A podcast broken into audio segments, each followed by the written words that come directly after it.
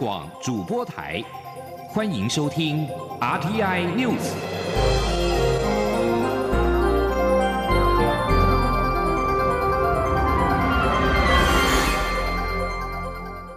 听众朋友您好，欢迎收听这节央广主播台提供给您的 RTI News，我是张顺祥。美国军备管制特使比林斯里八号推文表示，美国和俄罗斯已经商定了六月举行核武谈判的日期跟地点，并且已经邀请中国参与。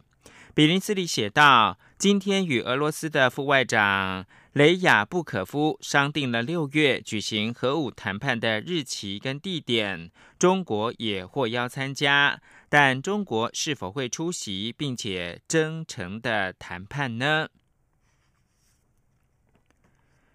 北韩中央通讯社报道，北韩将从今天九号开始切断与敌人南韩之间的军事和政治联络电话。因为不满脱北者长期以来在两韩边境空飘反北韩的传单，北韩要求南韩政府采取行动，并扬言将废除两韩军事协议、关闭联络办公室等。中央通讯社报道，北韩从二零二零年六月九号十二点开始，将完全切断并且关闭两韩的联络办公室以及其他的沟通电话。根据报道，两韩东西海岸军事通讯网络、舰艇间的无线通讯网络，以及北韩劳动党中央委员会和南韩青瓦台之间的热线，也都将会切断。新闻焦点回到台湾，罢韩通过高雄市议会的议长许坤元，经传在住家大楼坠楼身亡。挺韩团体说，为了追悼和讨公道，已经申请十三、十四号的凯道路权。总统府表示，希望活动能够理性平和。总统府发言人丁允恭表示，罢免是高雄市民依法定程序进行联署与投票，实现公民意志与民主结果，应予尊重。民众在合法的范围之内有申请陈抗权利。但应该维持理性平和。挺韩团体韩家军铁粉联盟八号晚间在脸书发文表示，为追悼许坤元，并还高雄市长韩国瑜公道，呼吁韩粉勇敢站出来。同时，已经申请十三、十四号在总统府前的凯达格兰大道的路权，要替天行道。内容提到，这次活动主办单位包括了爱台湾联盟、第三势力三三三政党团结联盟、民主党，也就是民主监督联盟和共和党等，而且陆续有其他团体响应当中。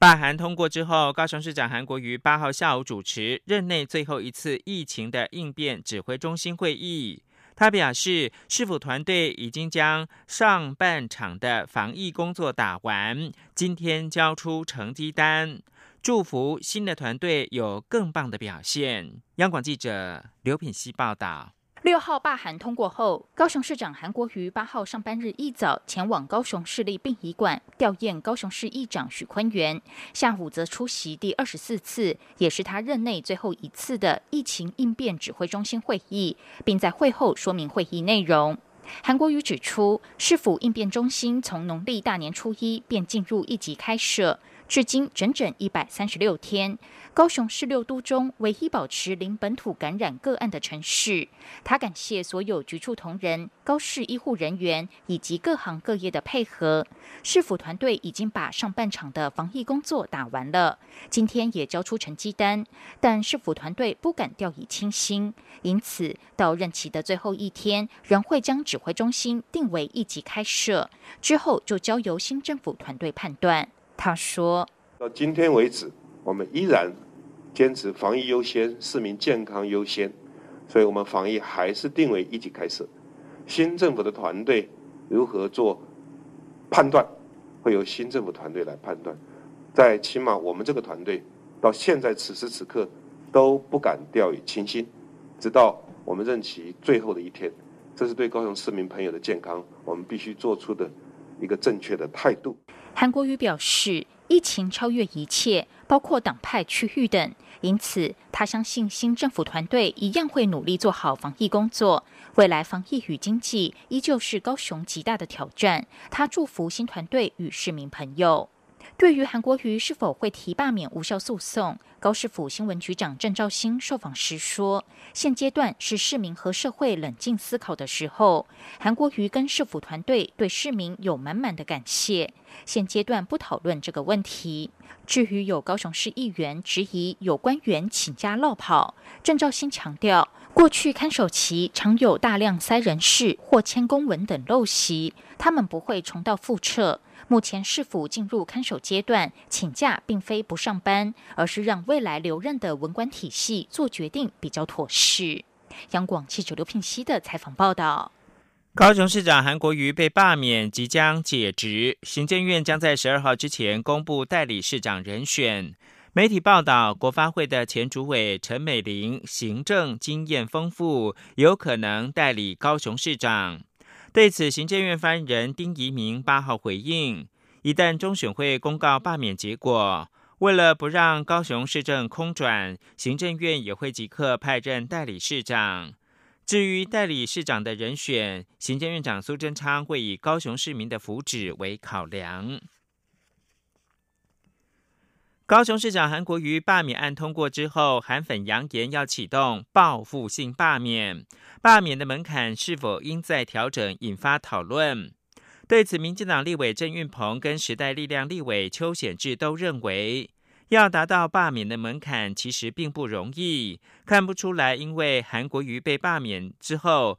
罢免的门槛有修正的必要。而国民党立委陈玉珍则是建议。若要检讨罢免的门槛，应该增定被罢免的票数高于当初得票数才算通过，较为合理。请央广记者刘玉秋报道。高雄市长韩国瑜成为二零一六年公职人员选罢法修法降低门槛后首位被罢免的政治人物。有学者认为。选罢法调降通过门槛，取消投票率需超过二分之一，改为同意票多于不同意票，同意票数达原选举区选举人总数的四分之一以上即可过关。比起过去的罢免制度，门槛堪称合理，但也忧心罢免先例一开，蓝绿报复的恶例将屡见不鲜，甚至有韩粉扬言启动报复性罢免。针对罢免门槛是否应再调整，民进党立委郑云鹏指出，罢免门槛下修后曾适用的对象有前实力立委黄国昌与高雄市长韩国瑜。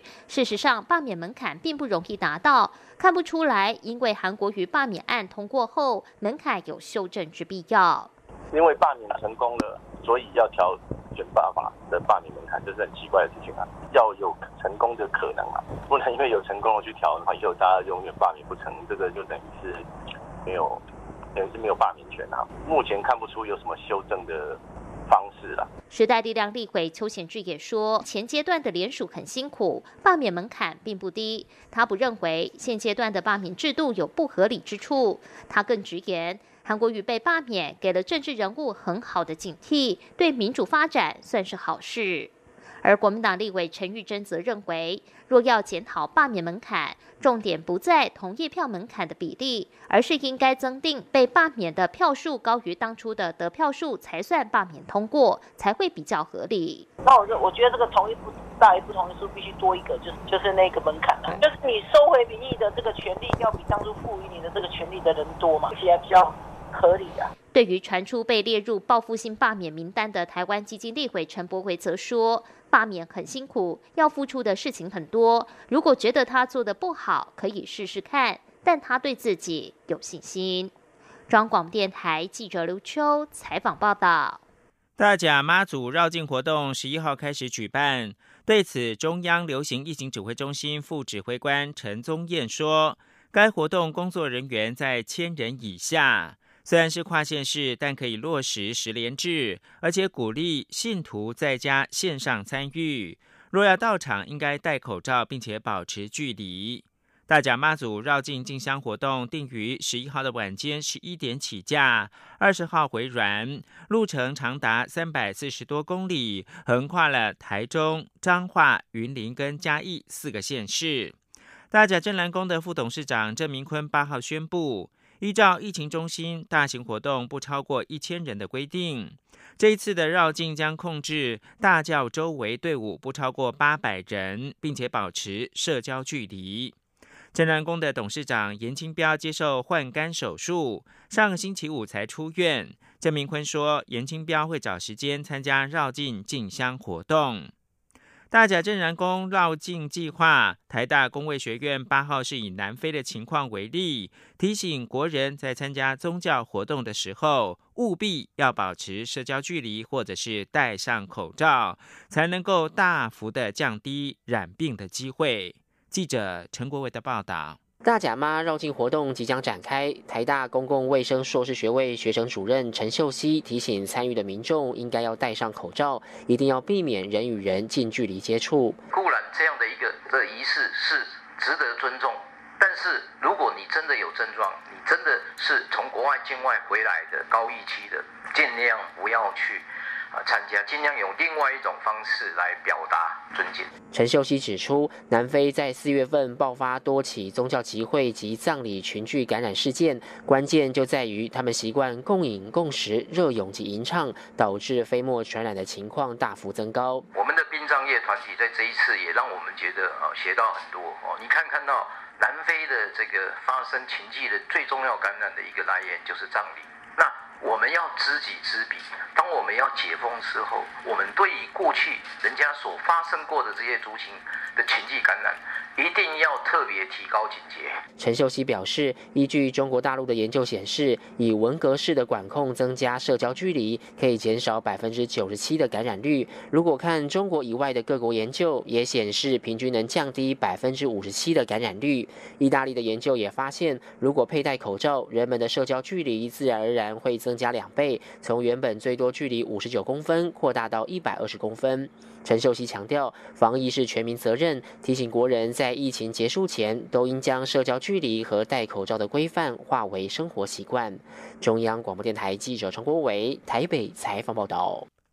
交通部观光局公布安心旅游国旅补助方案，预计要投入新台币三十九亿元，从七月开始一连实施四个月，而且不分平日假日，包括了团体旅游跟自由行都可受惠。央广记者郑祥云、吴丽君的采访报道。观光局在中央流行疫情指挥中心七号宣布，台湾境内正式解封后，于八号推出安心旅游国旅补助方案，鼓励国人在七月一号到十月三十一号，将原先规划的国外旅行改为更精致的国内深度旅游。预计投入特别预算新台币三十九亿元，希望带动六百三十八万人次出游，创造直接及间接观光效益约两百三十五亿元。疫情指挥中心指挥官陈时中也在交通部长林佳龙的力邀下，于八号现身安心旅游国旅补助方案记者会现场，并强调他身为国人也非常期待国旅振兴。只要大家做好乐活防疫，生活在台湾就会很快活。他说：“那整个来讲，就是我们未来走向乐活防疫啊，乐活的情况大概尽量试嘛。好啊，防疫的职工在口罩我们谈得个钱。”哦，这两个代志做好，去台湾来在拍拍照哈，拢无问题啦。林佳龙也期待安心旅游可以让大家玩得开心，又能恢复信心，同时为国旅市场带来转型契机，并强调安心旅游有好康，交通部有预算、有目标，也有具体做法，更希望利用这个机会，让台湾从防疫大国变成观光大国。林佳龙说。说这个拼观光哈，可以爱台湾，一举两得，要大力的消费哦，尤其配合振兴券啊，让我们台湾啊在世界上从一个防疫大国，可以进一步发展成观光大国。全世界都在看台湾哈是一个很神奇啊的地方，没有办法参加世界卫生组织，但防疫做的可以说全世界啊的一个模范，所以这个反差对比非常大。安心旅游国旅补助方案包括团体旅游、自由行都可受惠。自由行每房奖助一千元，离岛加码多一次。基本团体旅游每人每日奖助七百元，前往金门、马祖、澎湖团每人每日奖助则提高到一千两百元。详情请至观光局官网洽询。中央广播电台记者郑祥云、吴丽君在台北采访。报道：德国之声八号报道，曾被关押在新疆在教育营的四名维吾尔人指控，中国官方将七十多条罪行罗列为表格，强迫被押者承认犯下其中一条或多条，并威胁他们若不认罪的话，将永远待在营中。德国之声发表对新疆在教育营的独立调查报告，提到上述内容。并指四个人当中的三个人只好被迫认罪，而未认罪的一人最后离开在教育营，则是因为他拥有哈萨克的居留证。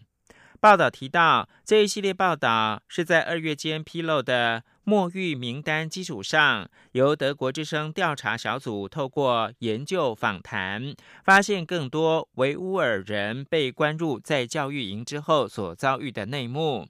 根据报道，有四名维吾尔人接受访问以及资料搜证，他们都在二零一七到二零一八年间被关入到新疆的在教育营。在报道当中，这四名离开在教育营之后移居哈萨克的维吾尔人，在受访时都表示，自己曾经被要求从这张罗列七十多条罪行的表格上面选择一条或者是多条作为自己所犯的罪行。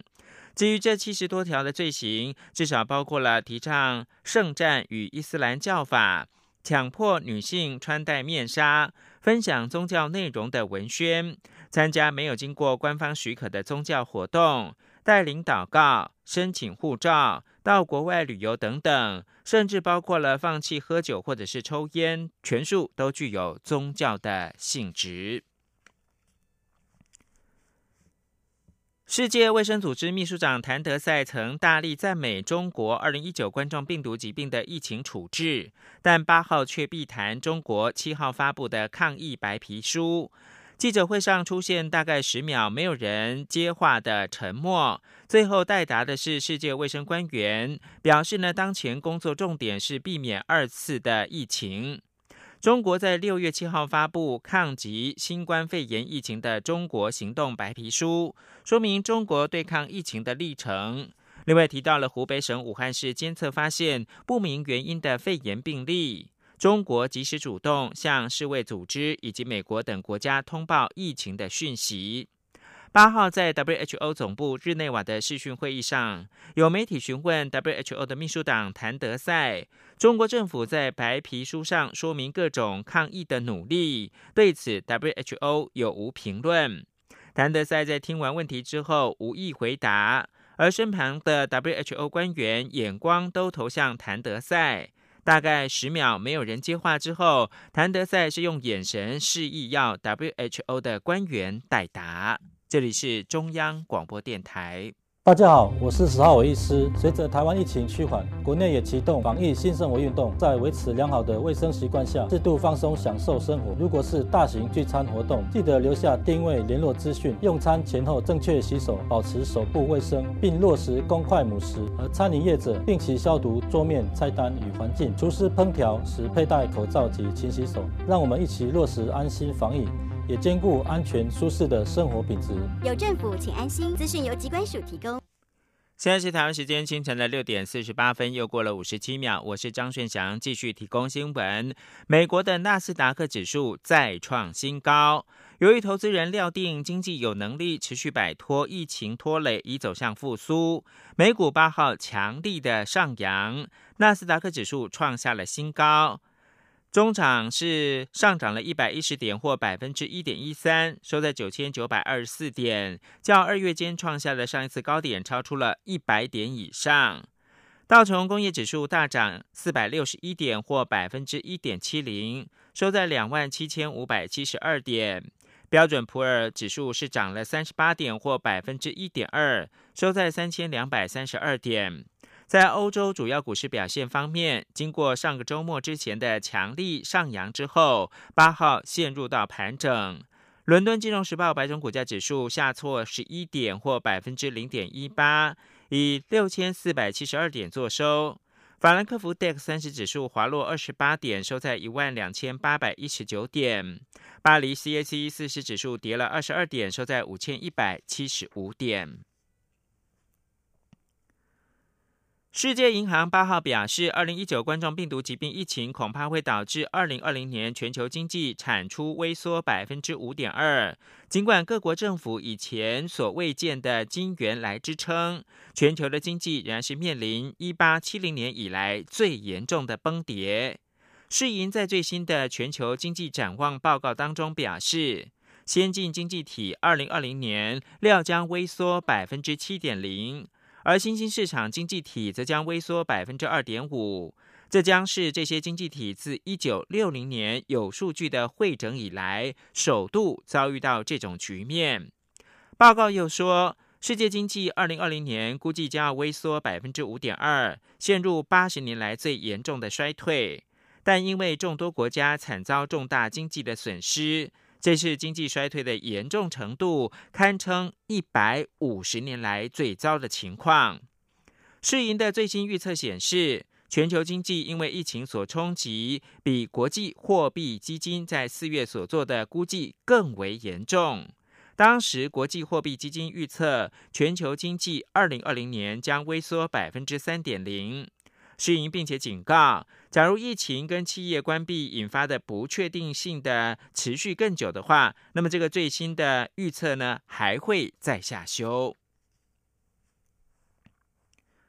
财政部在八号公布最新的台湾海关进出口统计，COVID-19 疫情影响之下，五月的总出口值是两百七十亿美元，年减百分之二。连续三个月负成长，表现不但优于预期，但较于其他国家来得好。财政部分析呢，评估疫情冲击会持续，六月的出口将会年减百分之五到年减百分之二，整体第二季的出口恐怕会负成长。谢嘉欣的报道。武汉肺炎疫情持续冲击全球经济表现。五月在电子产品畅旺、船产持续衰退的抗衡下，总出口值来到两百七十亿美元，连续三个月负成长。不过年减幅度较先前预期来得少，仅有负的百分之二。至于进口值两百二十二点八亿美元。年减百分之三点五。财政部强调，尽管出口连续三个月负成长，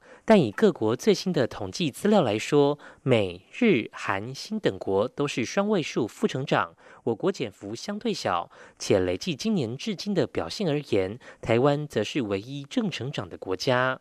从出口国家来看，五月对中国大陆及香港、美国、日本出口持续增加，尤其对美出口四十二点七亿美元，年增百分之九点三，更创下历年单月新高，是近十一年来对美出口值再度超越东协，跃居我国第二大出口市场。主因除了产能持续回流台湾，各州陆续解除疫情管制措施、订单递延等因素以外，还与疫情带动远距商机有关。财政部统计处处长蔡美娜说：“可是五月份资通产品的增幅是相当大的，所以推测除了产能回流效应之外，远距商机也带动美国对我们的一些。”相似不弃、呃路由器还有笔电这些产品的需求，所以所以这三个原因。展望六月，财政部预估疫情冲击应会持续，六月出口仍难摆脱跌势，介于年减百分之五到年减百分之二之间。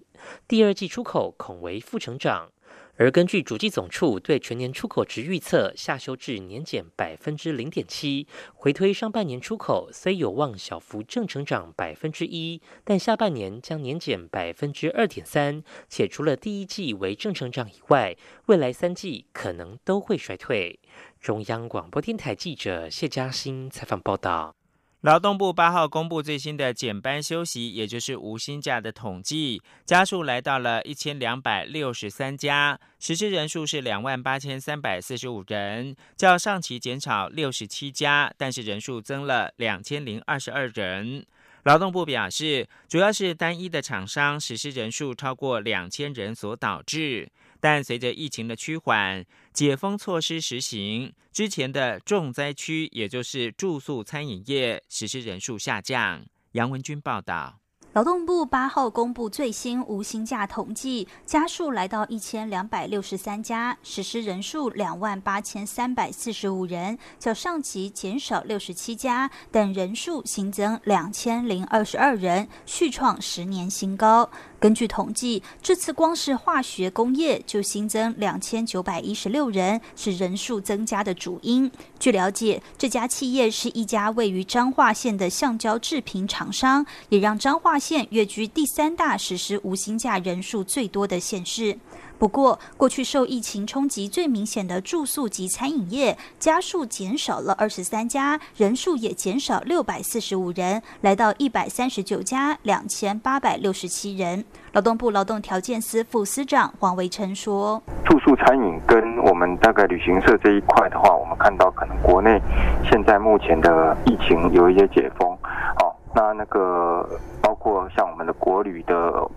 的运作，还有包括我们呃毕业旅行这些都陆陆续续有在实施嘛哈，那这个部分的话，它的人数就是加速和人数都是减少的。黄维琛也指出，由于这家单一厂商在批发及零售业也有相关企业，所以此项目人数也增加。目前劳动部已在此企业执行安心就业方案，补贴员工薪资差额的一半，降低员工受到的冲击。中央广播电台记者杨文君台北采访报道。交通部高速公路局八号适逢五十周年局庆，特别在泰山收费站文物陈列室举办了新书发表会，跟国人分享国道这半个世纪的成长历程。交通部长林佳龙特别感谢已故总统蒋经国的睿智，后人才得以享受现在四通八达的国道建设。吴立军报道。高速公路局自一九七零年六月八号成立，迄今正好半个世纪。为了与国人分享高速公路从无到有、从零到现在九条国道、一千零四十九点七公里的成长历程，高工局费时一年半编制出版三本专书，包括《继往开来》《感恩上路》《中山高速公路发展全记录》，聚焦在国道一号中。中山高速公路的诞生与发展史，纵横千里；台湾高速公路五十年，则以图文并茂的方式呈现国道五十年来的二十四件重大历史事件。岛屿的脉动，高速公路局五十年志，则揭开国道建设如何从第一代的需求导向，迈入第二代的景观融合，再进到第三代的生态永续。以及现在第四代的智慧运输，交通部长林佳龙八号特别出席高工局五十周年局庆专书发表会，并感性的表示：“回首来时路，感谢有你。尤其国道一号，更是当年已故总统蒋经国担任行政院长时，因应中华民国被迫退出联合国的危机，推出的十大建设。”者之一，因此他也特别感谢蒋经国的远见。林佳龙说：“那高速公路在台湾的公路史上，是代表当时我们国家面对到很多的困难，好的十大建设给我们信心跟愿景。